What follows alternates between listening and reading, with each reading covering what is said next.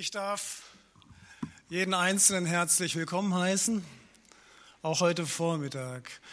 Heiko fragte mich, ähm, kannst du das übernehmen mit neuen Gästen? Ich frage an dieser Stelle, gibt es Gäste in unserer Mitte, die das erste Mal heute hier sind in diesen Räumlichkeiten? Herzlich willkommen da an dieser Stelle. Wir haben für alle für alle neuen Gäste ein kleines Willkommensgeschenk vorbereitet und unser Team ist da immer eifrig dabei, auch dies weiterzugeben. Ich freue mich, dass ihr heute hier seid in diesem Gottesdienst. Gemeinde heißt ja auch Gemeinschaft zu haben, miteinander, mal den Alltag zu unterbrechen und zu sagen, jetzt treffe ich mich in der Gemeinde mit Geschwistern, die auch auf dem Weg sind, deren Herz auch Gott gehört und die ein Ziel vor Augen haben. Und es ist gut, sich Zeit zu nehmen, miteinander auch Gemeinschaft zu haben. Darüber hinaus, und auch das ist einmal ein Schwerpunktthema auch unseres Gottesdienstes, wollen wir uns auch dem Worte Gottes widmen. Weil das Worte Gottes ist ein ganz zentraler Anker in unserem Leben. Es heißt auch die Heilige Schrift. Heilige Schrift ist schon ein, das ist schon ein hoher Anspruch, ist ein hoher Level. Das ist nicht nur irgendetwas Geschriebenes, sondern das ist Gottes lebendiges Wort. Andere sagen auch, es ist das Buch des Lebens. Es ist das Buch, was zum Leben führt und was den Weg zeigt. Und so ist es einfach immer auch so sehr wichtig, dass wir uns mit Gottes Wort beschäftigen. Weil ich glaube, es ist Richtschnur, es ist Licht in Finsternis, und es ist so viel, es ist so vieles. Es gibt so viele Beschreibungen auch des Wortes Gottes. Es ist ein scharfes Schwert, zweischneidig.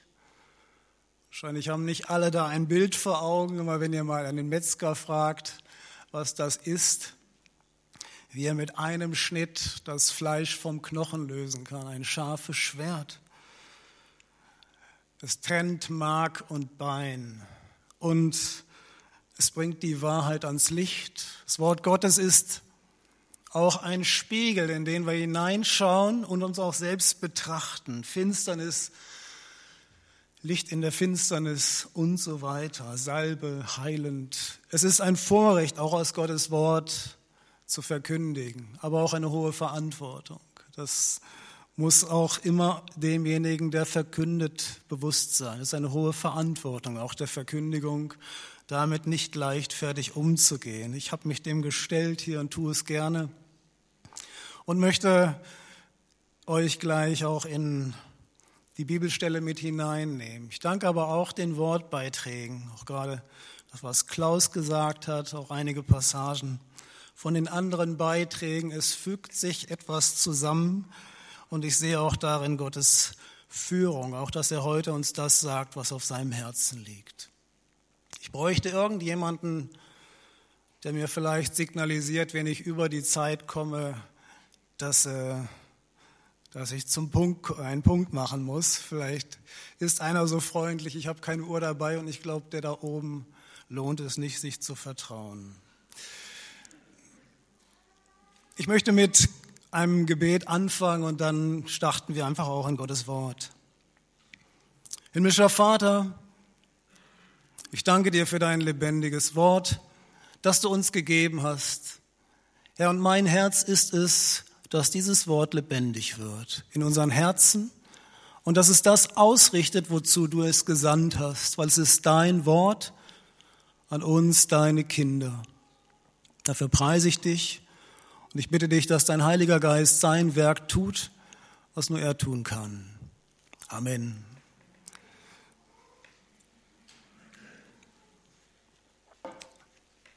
Thematisch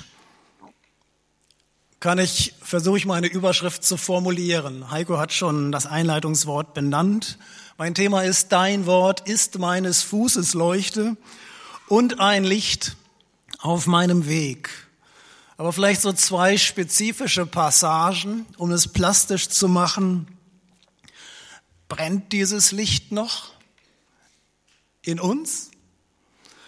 Und die zweite Frage, ist der Scheinwerfer auch richtig eingestellt.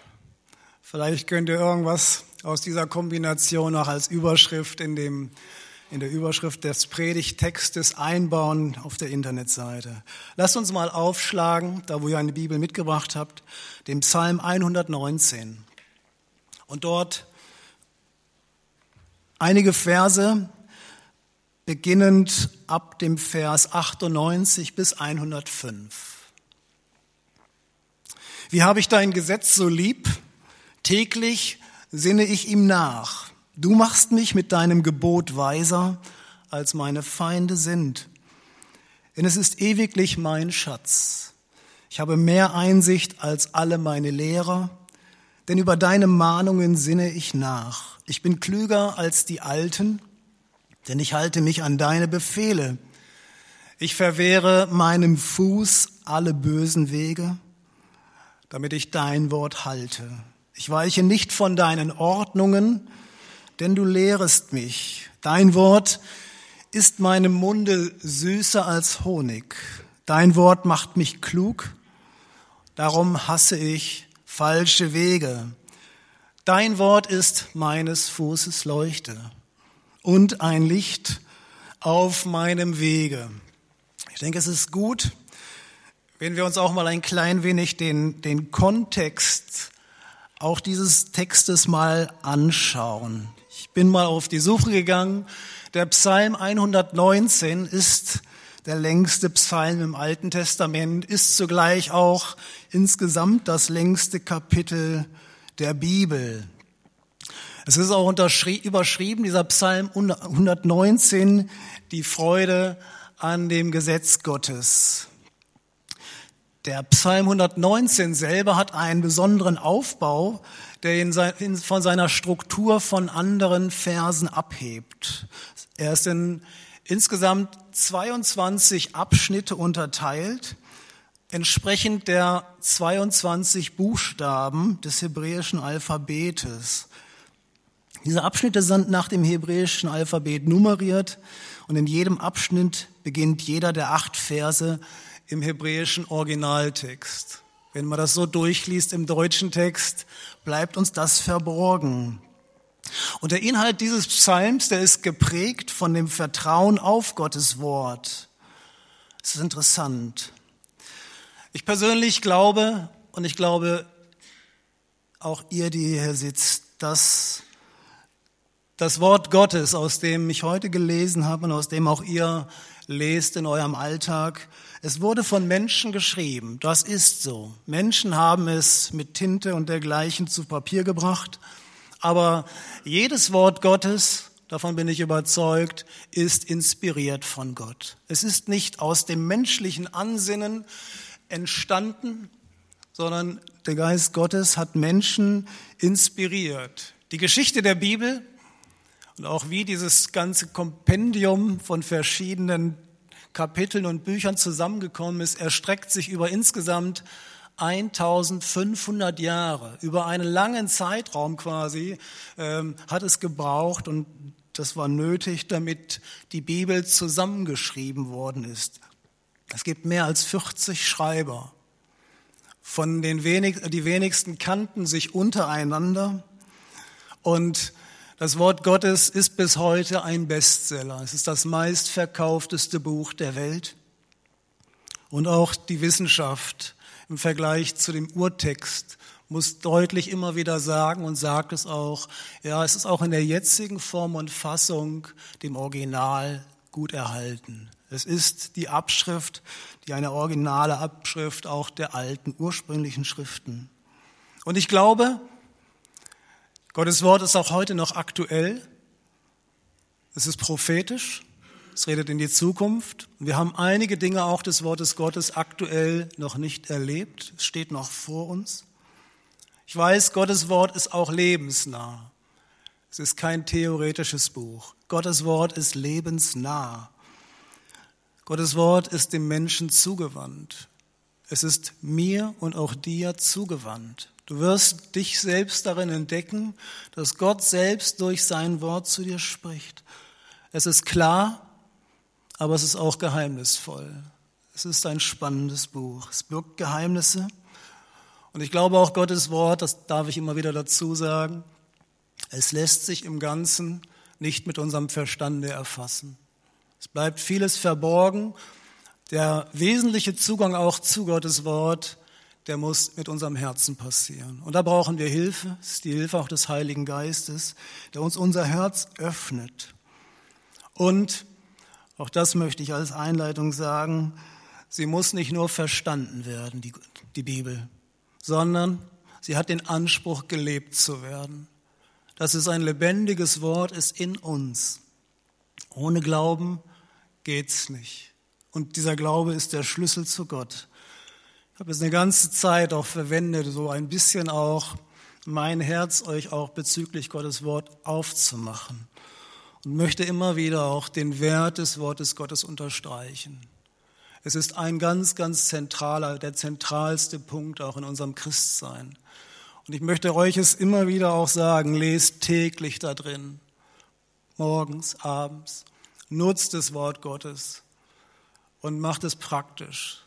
Es ist ein wertvolles Buch und jeder, der angefangen hat, darin zu Hause zu sein, der kennt diesen Wert. Ihr, die ja noch keine Bibel habt oder sie zu wenig nutzt, besorgt euch eine Bibel. Wenn das Geld nicht reicht, dann meldet euch bei uns, bei mir. Wir werden einen Weg finden. Ich möchte es unterstreichen, Gottes Wort ist wichtig. Wer meint, wir können es einschließen und bei Bedarf, vielleicht wie so eine Verbandsapotheke, wenn denn mal das Pflaster nötig ist, rausholen, der hat was nicht verstanden. Nehmt dieses Wort Gottes und lebt da drin.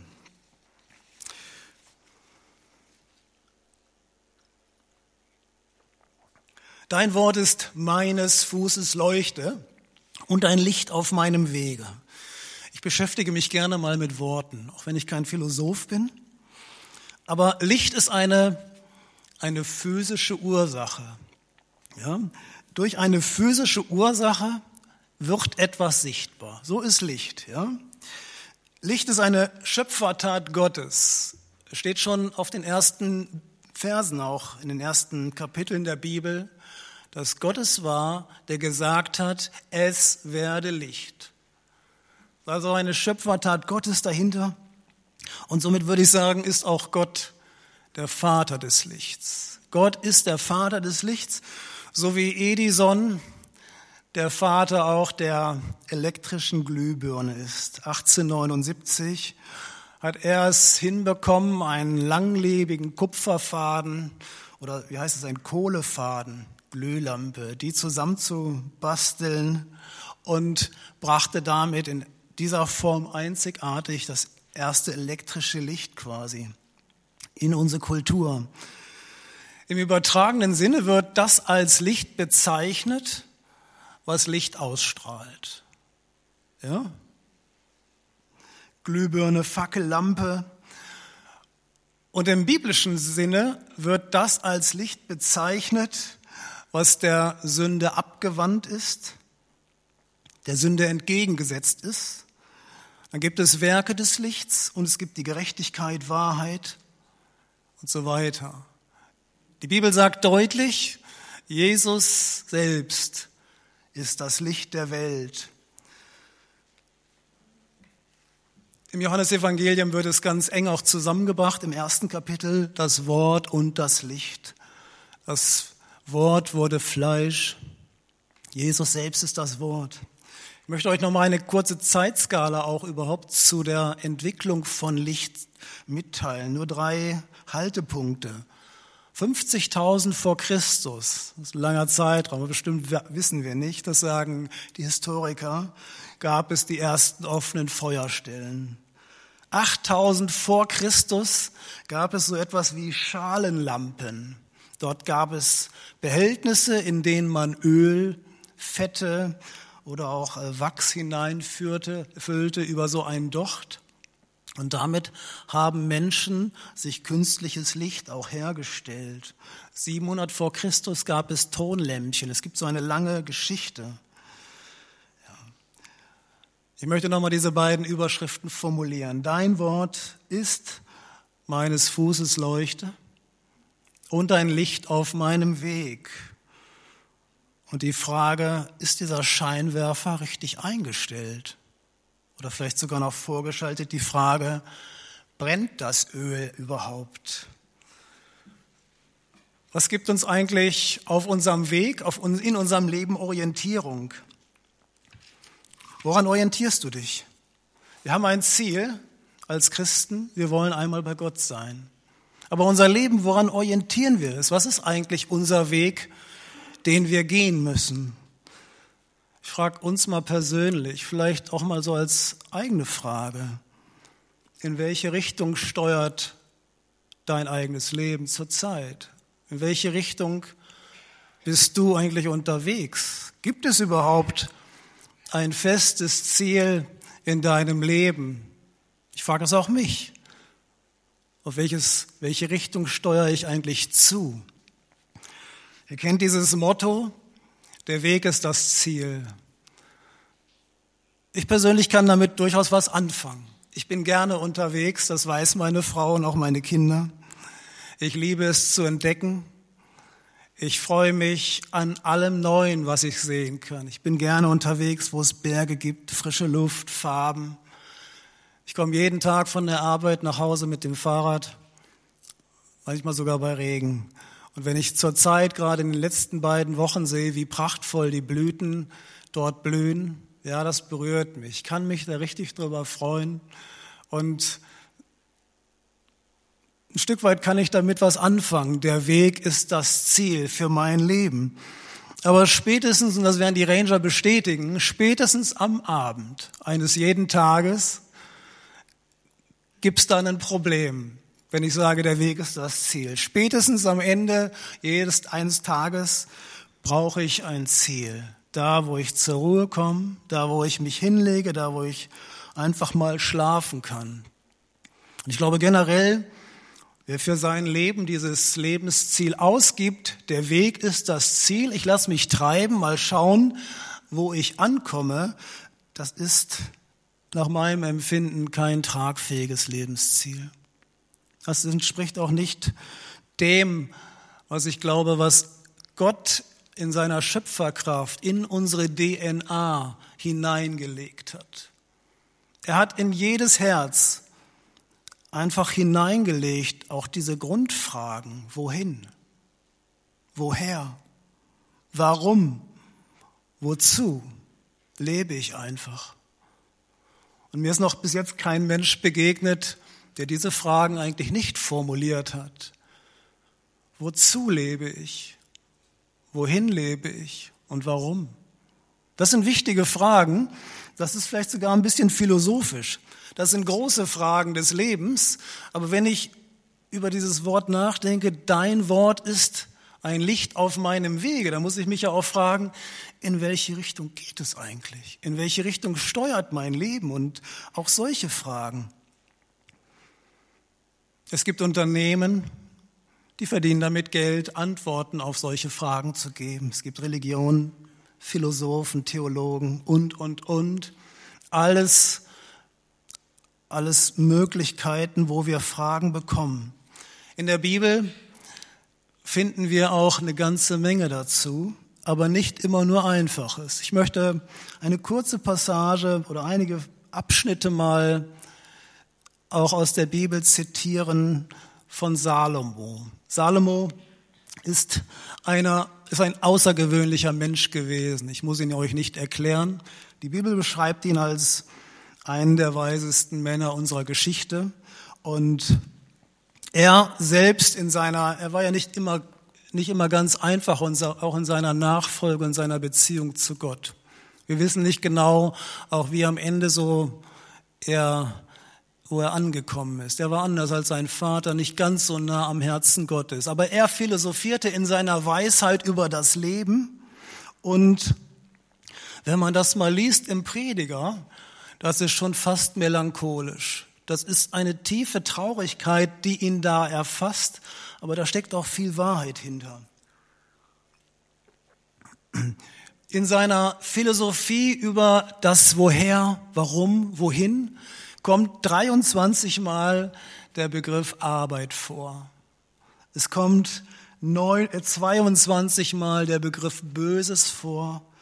Es kommen Begriffe wie neunmal betrübt im Geist vor. Und in seiner ganzen, in seiner ganzen Lebensresignation, die er dort scheinbar niederschreibt, und auch da glaube ich, dass eine Inspiration des Heiligen Geistes dahinter steht, formuliert er ein, ein Zitat, das ihr schon mal gehört habt. Und er sagt, alles ist eitel. Das ist ein Begriff, der ist heute sperrig. Ja?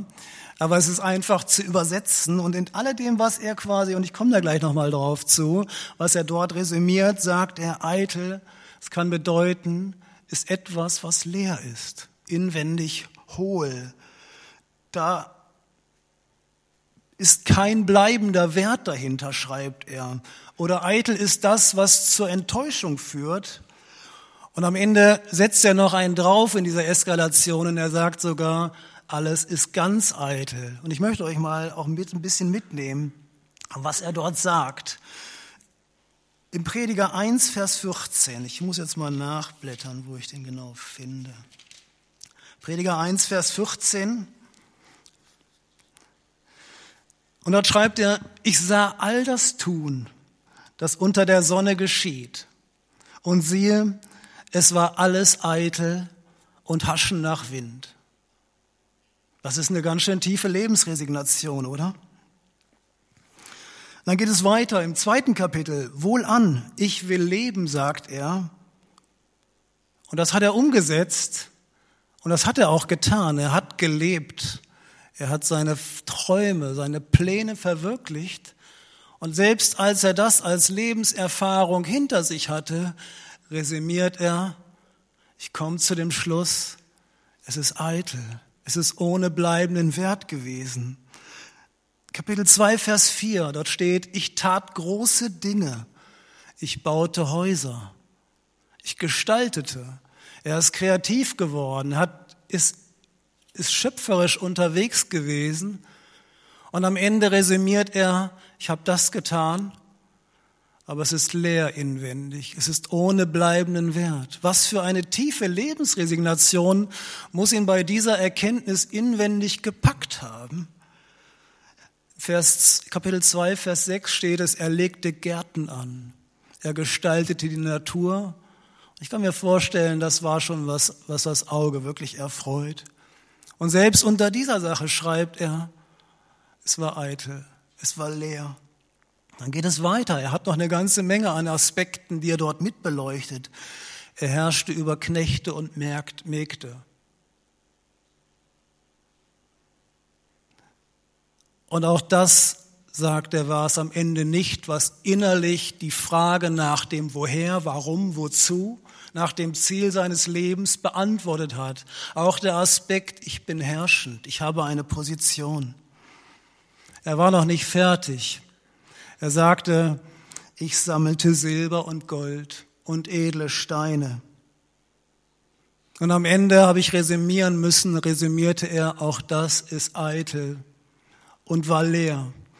Ich habe am Freitag im Radio gehört, dass wir Deutschen sagen und schreiben 5000 Billionen Euro an Vermögen in Form von Bargeld, Wertpapieren, Aktien besitzen, Komma, ohne Immobilienbesitzer.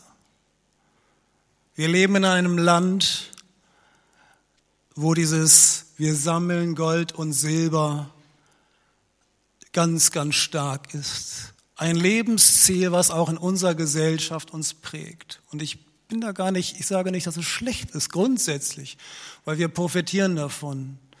Wenn ihr arbeitet und ihr bekommt euren Lohn, und könnt eure Familien versorgen. Es ist ein Segen Gottes. Es ist ein Segen Gottes. Und die, die am Existenzminimum knabbern und nicht wissen, wie sie über die Runden kommen, die wissen, was das bedeutet. Ich sage nicht, dass das schlecht ist, aber ich möchte nochmal zurückkommen. Resümieren, ist das mein Lebensziel? Ist das die Antwort nach dem Woher, wohin, warum, wozu? ich glaube, das bleibt am Ende leer. Das bleibt am Ende hohl. Wenn es mein Lebensziel ist, zu herrschen, eine herausgehobene Position und Stellung in meiner Firma, in meiner Gesellschaft zu kleiden. Und die Leute, die rackern sich ab. Wie viele gibt es, die sind wie Workaholiker? Ich gehöre ein Stück weit auch dazu, sagt meine Frau. Ich bin immer unterwegs. Ähm, er hat nicht recht, hat durchaus schon recht. Aber es ist immer die Frage, ist es mein Herz? Ist das mein Ziel, wofür ich mein Leben einsetze und wofür ich sage, dafür lohnt es sich zu leben? Ist es meine schöpferische Energie, die ich umsetze und gestalte? Ist das mein Lebensziel, um diese innere Frage nach dem Woher, wohin, warum, wozu zu beantworten? Salomo war noch nicht fertig, Kapitel 2, Vers 10. Das ist eine tiefe Melancholie, die ihn dort erpackt. Er sagt, alles, was mein Auge erwünscht hatte, gewährte ich ihnen.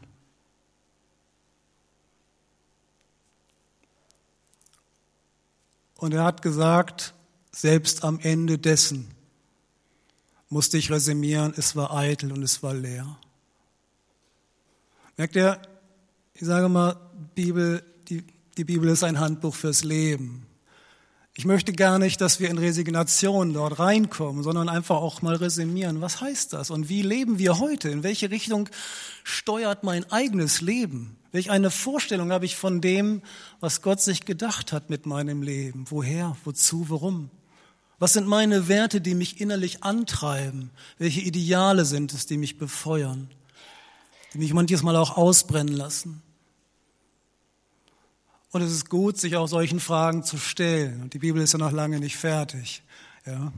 Es ist gut, sich solchen Fragen zu stellen und zu fragen, bin ich wirklich auf dem richtigen Weg unterwegs? Ist das Wort Gottes, was ja Leuchte und Licht auf meinem Wege ist, ist es eingeschaltet? Brennt dieses Licht eigentlich noch und ist der Scheinwerfer wirklich justiert? Oder muss ich nicht, wenn ich ehrlich sein, ehrlich bin, sagen, ja, viele dieser Ziele, das sind auch ganz, ganz wichtige Ziele in meinem Leben und Ideale, denen, denen folge ich. Vielleicht kennst du selbst resignierte Momente in deinem Leben. Und wir sind ja schon einige auch, die hier unter uns sitzen, die haben schon ein paar Jahre mehr auch auf dem Puckel. Lebenserfahrungen. Ihr kennt Ernüchterungen, zerplatzte Träume. Auch im hohen Alter sich zu fragen, war es das gewesen? Bin ich auf dem richtigen Weg unterwegs gewesen? Das ist eine wichtige Frage. Ihr Jungen, ihr habt Ideale. Vor euch steht die Welt.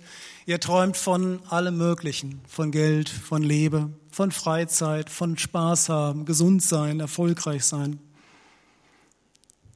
Ich will euch diese Freude auch gar nicht nehmen. Gott ist ja keiner, kein Spielverderber, der sagt, meine, meine Kinder, die müssen sich einschließen hinter dicken Mauern. Das sagt er ja gar nicht. Er hat Freude daran. Er ist der Schöpfer des Ganzen, aber dahinter steht ja sein Schöpfergedanke, alles ohne Gott, ohne eine Ausrichtung auf ihn wird leer und hohl bleiben und wird dieses innere, diese innere Fragestellung niemals, diesen Hunger niemals stillen können. Und es ist gut, das zu realisieren. Vielleicht ist auch der Grund, warum so viel Betrübtsein auch vielleicht in unserem Leben ist. Wir uns fragen, warum habe ich so wenig Freude in meinem Leben? Vielleicht uns aber auch Gott sagt, ich möchte dir die Freude gar nicht, vermehr, äh, gar nicht verwehren.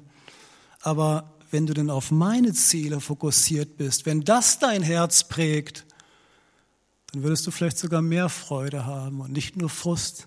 Da steckt viel hinter. Gottes Wort ist ein Licht auf meinem Weg. In dem, was dort geschrieben ist, und da, ich, ich sage, ich schaue gerne auf Worte, dort schreibt der Schreiber, dein Wort ist ein Licht auf meinem Weg. Wenn ich schreibe, dein Wort ist ein Licht auf meinem Weg, dann ist das ein Ausdruck einer persönlichen Beziehung.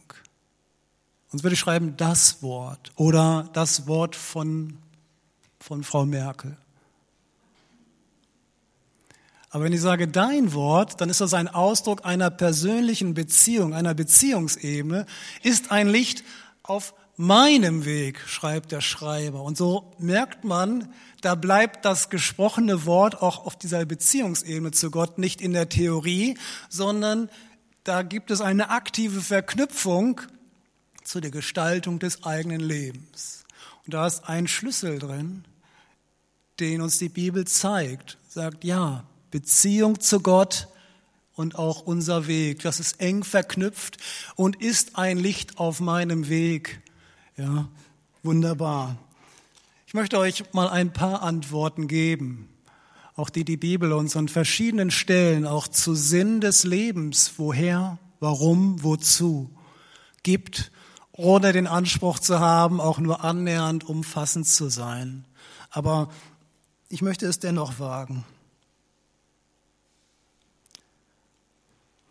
Ganz auf den ersten Blättern der Bibel sagte Gott in seinem Schöpfungsakt, lasst uns Menschen machen. Ich glaube, dieser Schöpfungsgedanke, lasst uns Menschen machen, bringt zum Ausdruck, dass nichts, was Gott geschaffen hat, sinnlos ist. Das möchte ich uns sagen. Alles, was Gott geschaffen hat, er resümierte, es war gut, es war sehr gut. Und es war, es war ein Schöpfungsakt auch in dieser Kombination der Dreieinigkeit Gottes. Und wir auch als Menschen, als Krone der Schöpfung, es war Gottes Plan, uns zu schaffen. Und allein, weil es sein Plan war, haben wir ein Lebens, sind wir lebenswert. Wir sind geachtet. Er hat Würde in uns hineingelegt. Er hat einen Teil von sich, seinen Atem in uns hineingegeben und uns damit auch ein Leben und Lebenssinn gegeben. Er gesagt hat, ich schaffe, weil es mein Herz ist. Und wenn hier einer sitzt, der Lebenskrise hat und vielleicht fragt, warum lebe ich überhaupt und welch einen Wert hat mein Leben, dann darfst du wissen, weil Gott es wollte. Weil Gott es wollte. Und er hat gesagt, es ist gut, dass du lebst. Das ist eine wichtige Frage. Das ist keine einfache, keine billige Antwort. Es ist, weil Gott es wollte. Wir haben gesehen, auch in den letzten Wochen, als dieser Co-Pilot diese Maschine dort zum Absturz gebracht hat, offensichtlich. Und damit so ein Leid auch über die Angehörigen gebracht hat, einschließlich auch seiner eigenen Familie. Wo Menschen aus welchen Gründen auch immer, wir werden es vielleicht nie ergründen können, aber sagen, mein Leben ist nicht mehr lebenswert. Ob aus Krankheitsgründen, aus anderen Gründen, wir wissen es nicht. Sie bringen es in dieser Form zum Abschluss. Und er ist nicht der Einzige, vielleicht einer der wenigen, die in dieser Form auch den Mittod von anderen in Kauf genommen haben. Aber es gibt so viele, die können über keine Brücke laufen und stehen an keinem Bahnsteig, ohne diese innere Stimme vielleicht zu hören springen. Eine tiefe Lebensresignation sich in ihnen breit gemacht hat. Wozu lebe ich eigentlich? Mit welchem Sinn? Und ich möchte uns sagen, möchte euch sagen, Gott hat einen Sinn hineingelegt in unser Leben. Es ist nicht sinnlos. Wir haben auch nicht das Recht, dieses Leben einfach wegzuwerfen. Ansonsten bitte Gott, dass er dir zeigt, auch wie groß seine Liebe in diesem Schöpfungsakt zu dir persönlich war. Das ist mir ein wirkliches Herzensanliegen. Ich weiß, ich habe selbst in dieser Gemeinde, ich, ohne dass ich dadurch Seelsorgegespräche preisgebe, aber auch schon gehört, auch in unserer Runde Menschen darüber nachdenken, ihr Leben zu beenden vorzeitig. Ich möchte es euch sagen, lasst das, lasst das. Fragt nach dem lebendigen Gott, dass er euer Herz anspricht.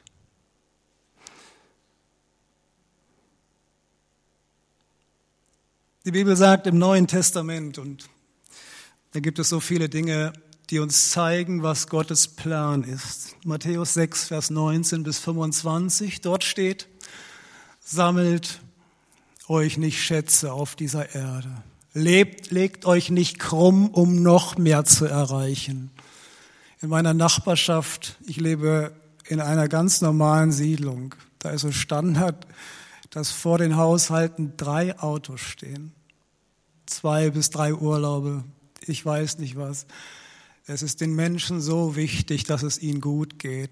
Dieses Ich kann nur ruhig schlafen, wenn ich weiß, ich bin abgesichert. Und das führt ja zu so vielen Dingen. Ja? Unser Geld legen wir dann hoffentlich gewinnbringend an oder noch gewinnbringender.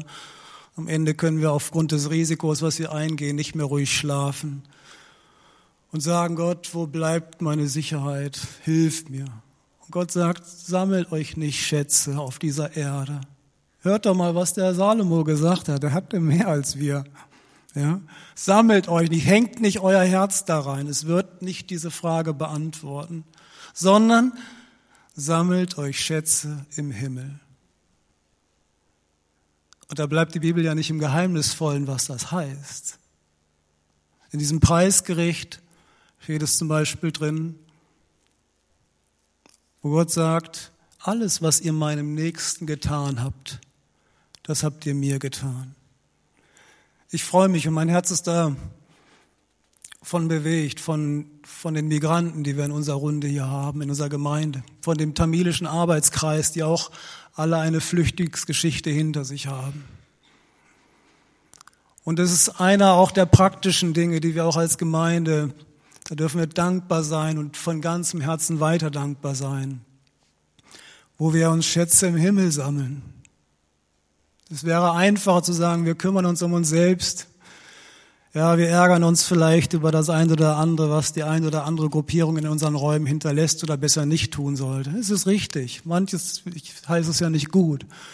Aber in meinem Herzen, ich sage, ich habe ein offenes Herz für meinen Nächsten. Liebe Gott von ganzem Herzen und deinen Nächsten wie dich selbst. Ein Lebensziel ist diese Frage nach dem Woher, Warum, Wozu, Wohin der Form beantwortet, ich sammle mir Schätze im Himmel. Gott sieht das. Ja, es ist eine Aufgabe von uns. Und ich heiße euch, die ihr nicht in diesem Land geboren seid, von ganzem Herzen willkommen.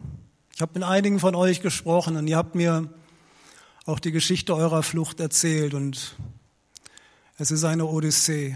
Lest, was in den Tagen in der Presse stand, wie viele Tausende im Mittelmeer wieder auf dem Weg in ein neues Leben hin zu einer lebenswerteren, einem Leben, ihr Leben gelassen haben. Menschen sie ausgebeutet haben, sie mit vielen tausend Euro auf diese Seelenverkäufer gebracht haben. Einer von euch erzählte mir, ich glaube, ihr seid, du bist, oder ihr seid nach, in die Türkei angekommen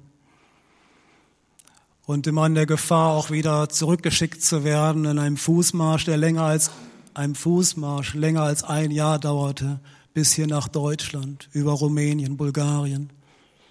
Immer nur nachts unterwegs.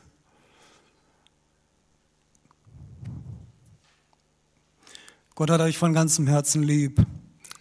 Und wir heißen euch herzlich willkommen. Und das ist einer auch der Ausdrücke meines Herzens. Lasst uns unsere Herzen offen haben für, für Menschen, die wir lieben dürfen. Jeder, der sich in der Form investiert und sein Leben auch in den Bahnen Gottes führt und sagt, Herr, ich danke dir. Wir sind alle nach deinem Bilde geschaffen. Ich danke dir für jeden, auch dem ich dienen darf, der Raum in unserem Land findet. Bewahrt eure Herzen vor rassistischen, ausgrenzenden Punkten. Es ist nicht Gottes Ziel, es ist der Egoismus der Menschen, der Abgrenzung. Ich teile nichts von dem, was ich habe, und hört, was Salomo sagt. Er sagt, es ist eitel und leer, wenn wir meinen, das würde diese Frage unseres Herzens beantworten. Dein Licht ist mein, dein, dein Wort ist ein Licht auf meinem Weg. Ich weiß nicht, wie viel Zeit ich noch habe. Ich habe nur so viele Dinge in meinem Herzen.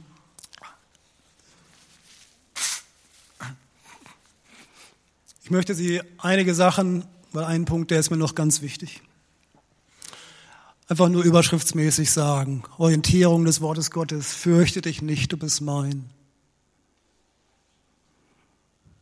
Seine Zielrichtung auch Gottes Wortes. Gott spricht uns frei von unserer Schuld im Römer.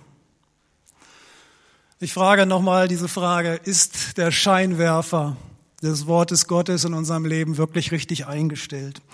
Ich war vor zwei Wochen mit meinem Motorrad beim TÜV stand vor diesem Tor der Dekra und hat nochmal eine Scheinwerferkontrolle gemacht und wunderte mich, warum da nur so eine Funzel brannte. Das war nur das Standlicht. Kam zu dem Entschluss, es macht wahrscheinlich keinen Sinn, jetzt äh, die TÜV-Plakette zu bekommen. ATU war nicht weit, da habe ich dann einen neuen Schein, eine neue Lampe bekommen und habe die montiert. Und die brannte hell. Das war gut, dass ich die getauscht habe. Aber damit war, das noch nicht, war, war, war die TÜV-Plakette noch nicht bekommen. Als er nämlich dann seine, seinen Spiegel vor meinem Motorrad hielt, ähm, das Ding hat jetzt 17 Jahre auf dem Puckel, äh, sagte er, was ist mit Ihrem Scheinwerfer los? Der scheint ja sonst wohin. Dann meinte ich, ja, ich habe die erst gerade eingebaut, das Ding. Und dann meinte er, so kann ich sie nicht fahren lassen. Dann war er so freundlich und sagt, lassen Sie uns mal gemeinsam schauen. Und dann hat er diese Scheinwerferbirne oder diese, diese Birne mit mir zusammen richtig in diese Fassung hineingebracht. Und dann hat er gesagt, das sieht doch schon ganz viel besser aus. Jetzt können Sie was sehen und vor allen Dingen, sie blenden nicht den Gegenverkehr. lieben Geschwister, es war mir so ein bisschen auch, auch ein kleines, ein kleines Bild auch für unser Leben als Christen. Wenn Gottes Wort nicht auf den Weg unseres Lebens gerichtet ist, sondern irgendwohin scheint, ja, dann kann es uns nicht Wegweisung sein. Ganz im Gegenteil. Ich glaube, wir wären eher Blender für andere. Und ich möchte kein Christ sein, der dem anderen vielleicht blendet. So tun, als ob alles in Ordnung ist. Aber in Wahrheit ist da nichts dahinter. Und ich möchte nicht der sein, und auch die Bibel spricht darüber an anderer Stelle, achtet darauf, dass niemand durch euren Lebenswandel zu Fall kommt, dass durch euren Lebenswandel andere verführt werden, der Sünde wieder anheimzufallen. Und das ist ein Stück weit, wenn meine Lampe, wenn die Lampe des Wortes Gottes in meinem Leben nicht richtig ausgerichtet ist, dann kann es durchaus sein, dass andere mein Leben anschauen und sagen, ja, was der darf, das darf ich auch. Sie werden geblendet, kommen vielleicht selbst zum, zum Schaden. Gottes Wort muss ausgerichtet in uns sein, auf den Weg und nicht irgendwohin. Ja, das ist mir eine wichtige Botschaft. Und ich komme jetzt mit einem weiteren kurzen Bild noch mal, auf die Zielgerade. Und das ist eine Standortbestimmung, die wir auch durchführen können. Jeder für uns selber. Auf dem Weg ist es wichtig, seinen Standort zu bestimmen. Wo bin ich eigentlich? Welche Richtung geht mein Leben eigentlich? Welche Ziele sind in meinem Leben drin? Und ich bin davon überzeugt, die Bibel gibt uns drei Fixpunkte. Es gibt noch mehr in der Bibel. aber drei Kernfixpunkte, an denen wir eine Standortbestimmung durchführen können. Das erste ist für mich das Wort Gottes. Damit eng verknüpft, im Johannes steht, das Wort wurde Fleisch. Das Wort Gottes ist nicht nur das geschriebene Wort, und ist auch Jesus Christus. Dieser eine Satellit dieser Kernsatellit, das Wort Gottes, ist ganz, ganz entscheidend, um eine Positionsbestimmung des eigenen Lebens durchführen zu können. Das ist der eine Punkt. Ich glaube, es gibt noch mehr. Ich glaube, einer der zweiten Fixpunkte, und das entspricht auch dem Zeugnis des Neuen Testamentes, ist die Gemeinde. Im Rahmen einer Standortbestimmung wir eine Gemeinde brauchen. Wegweiser brauchen wir auf dem Weg. Wenn ich nicht mehr weiß, wie ich weiterkomme, dann brauche ich jemanden, den ich fragen kann. Insofern Gemeinde in ihrem Wert zu erkennen, nicht nur als Tankstelle, sondern auch Verantwortung füreinander zu haben, auch mit dem Aspekt, dass wir einander in Liebe korrigieren und sagen, fokussiere deinen Scheinwerfer mal neu. Ja, ja, es tut uns weh, wenn Leute uns auch in der Form mal sagen, hör mal, das, was du da machst, das finde ich Käse. Es tut uns weh, wenn sie recht haben, es ist gut, mal hinzuhören. Insofern glaube ich, in der Standortbestimmung ist auch immer Gemeinde ein ganz wichtiger Punkt. Und einer der, ein dritter Fixpunkt, das ist für mich der Heilige Geist. Das ist die Stimme dieses Navigationsgerätes, die uns den Weg weist. Jesus sagte, der Heilige Geist wird euch in alle Wahrheit leiten. Manche haben das Wort Gottes und das wird sehr, sehr unregelmäßig in ihrem Leben angewendet und sie wundern sich, dass sie vom Wege abkommen. Gemeinde, da gibt es viele, die sind sehr kritisch. Es gibt auch Internetgemeinde, glaube ich, mittlerweile. Ja, auch eine menschliche Option, ob sie wirklich zur Standortbestimmung reicht. Ich glaube, wir werden alle nicht gesund sein, wenn wir nur Pommes essen oder nur uns einseitig ernähren. Es braucht die Vielzahl, es braucht auch mal, ja, auch mal das kritische Wort meines Nächsten, aber auch mal in Zeiten tiefster Traurigkeit die Gebetsunterstützung, den Trost des anderen. Gemeinde in ihrem hohen Wert. Wenn du dich, wenn du das erkennst, Licht in meinem Weg, auf, Licht auf meinem Weg, das Wort Gottes. Gemeinde hat ihren Platz. Das ganze Neue Testament. Gemeinde, Braut Christi. Zubereitet auf den Tag seiner Wiederkunft. Finde deinen Platz in der Gemeinde. Nimm ihn ein. Gott wird dich segnen. Es hilft dir, dass du eine Standortbestimmung und auch auf dem Wege deines Lebens nicht vom Wege abkommst. Und eine dritte Sache, der Heilige Geist. Es gibt neun Früchte des Heiligen Geistes. Es gibt die Charismen des Heiligen Geistes. Es hilft nicht, wenn wir über den Heiligen Geist Bescheid wissen. Das hat auch Jesus nicht gemeint. Er hat gesagt, wartet, bis ihr angetan werdet mit der Kraft aus der Höhe. Er sprach von der Erfüllung mit dem Heiligen Geist. Das ist dieses Gleichnis der Jungfrauen, die genug Öl dabei hatten. Dieses Bild der Lampe kommt da wieder rein. Dass der Heilige Geist Bestandteil deines Lebens ist. Ansonsten ist alles Anstrengung aus eigener Kraft. Er hat gesagt, er, der Heilige Geist, wird euch in alle Wahrheit führen. Er ist die Stimme in deinem Herzen, die dir sagt, du solltest lieber einen anderen Weg wählen. Du solltest dich entschuldigen. Du solltest vergeben und nicht hassen oder wieder hassen. Diese Stimme, dieses Überführtsein von Sünde und Schuld, das ist ein Werk des Heiligen Geistes.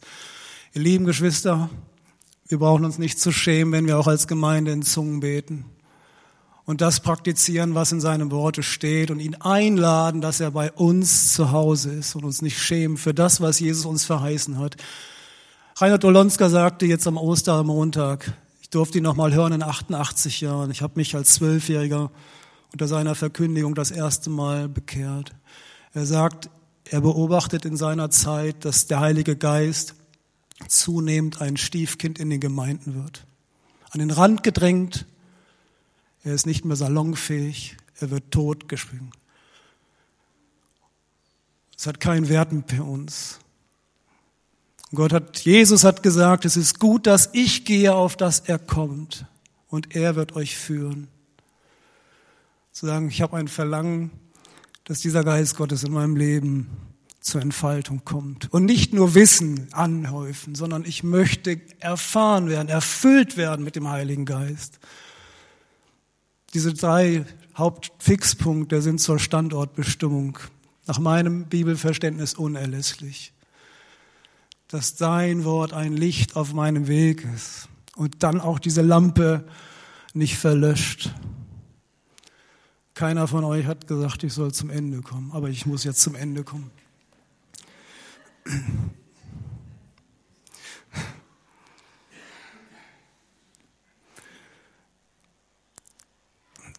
Es ist mein Herz, dass Gott durch sein Wort zu uns redet. Ich bin dann nur Bote, nur ein schwacher, ein schwacher Mittler. Aber ich möchte, dass wir uns auch diesem, Gottes, diesem Worte Gottes stellen und ich möchte euch die Gelegenheit dazu geben, vielleicht eine Kurskorrektur durchzunehmen, eine nachhaltige. Vielleicht einige Punkte in eurem Leben zu korrigieren. Vielleicht sagst du, ich habe immer nur gehört von dem Heiligen Geist, aber was ihr da meint und was es ist, das ist mir fremd. Ja, auch in dieser Gemeinde werden wir wieder für Menschen beten. Und das kann auch heute geschehen, dass sie auch in dieser Form die Taufe im Heiligen Geist empfangen. Wie sie auch in der neuen Gemeinde zu finden ist, in der neutestamentlichen Gemeinde. Ich möchte euch einfach dazu einladen, dass ihr euch dem Herrn stellt. Da, wo ihr Fürbitte braucht, da, wo ihr Gebet braucht, kommt nach vorne. Ich denke auch Heiko, vielleicht auch der eine oder andere wird bereit sein, auch mit euch zu beten. Ich möchte euch einladen, da wo ihr steht, einfach mit dem Herrn jetzt in Kontakt zu treten. Ich glaube, Gott wird euch begegnen und er wird sein Wort, es wird diese Weisung und diese Lichtkraft entfalten in unserem Leben, wenn wir uns dem stellen. Amen. Sandra, magst du mit uns noch einen Chorus singen und lass uns dabei aufstehen. Wenn es innerlich drängt, auch dort nach vorne zu kommen, dann ist euch das auch freigestellt.